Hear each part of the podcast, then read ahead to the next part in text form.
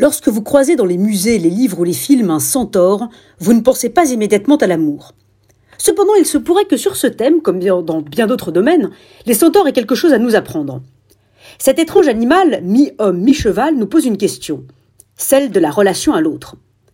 Vous êtes-vous déjà demandé quelle relation l'homme et le cheval entretenaient au sein du centaure? Sont-ils totalement en fusion? Sont-ils dans un rapport de juxtaposition, de coexistence? Ou sont-ils dans un rapport d'assimilation où l'un essaye de prendre le pas sur l'autre? La fusion, la juxtaposition, l'assimilation sont les trois grands pièges de la relation à l'autre, et c'est ce contre quoi le centaure vient nous mettre en garde. Est-ce si bon d'être dans une relation fusionnelle au point où vous vous perdez dans l'autre et ne savez plus qui vous êtes, ni ce que vous voulez? Halte là, nous dit le centaure, ce n'est pas de l'amour.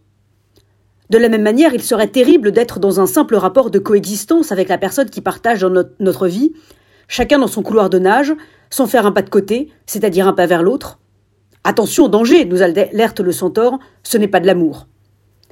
À l'inverse, le troisième piège est celui du conflit, de l'assimilation où l'un tente de prendre le pas sur l'autre, de le dévorer, de s'imposer au point que l'autre n'existe plus ou ne peut plus exister.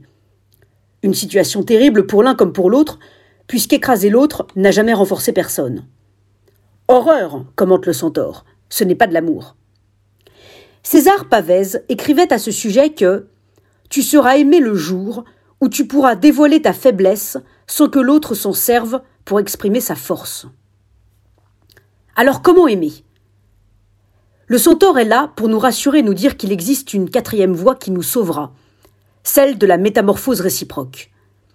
Aimer, c'est accepter de s'entremêler sans se perdre, de faire un pas de côté sans marcher sur l'autre. C'est assumer ce métissage qui permet à chacun de sortir de lui-même, de dépasser ce petit monde et de créer à deux un nouveau monde. Un tiers monde qui aura une nouvelle langue, des repères, des rites, des imaginaires, des mythes inédits et communs. Un monde qui ne reniera pas les deux autres, mais qui les dépassera. Il s'agit de créer avec l'être humain un centaure, comme on crée une œuvre d'art et dont il faut chaque jour abreuver la force des pas et nourrir le galop. Oui, aimer, c'est s'hybrider.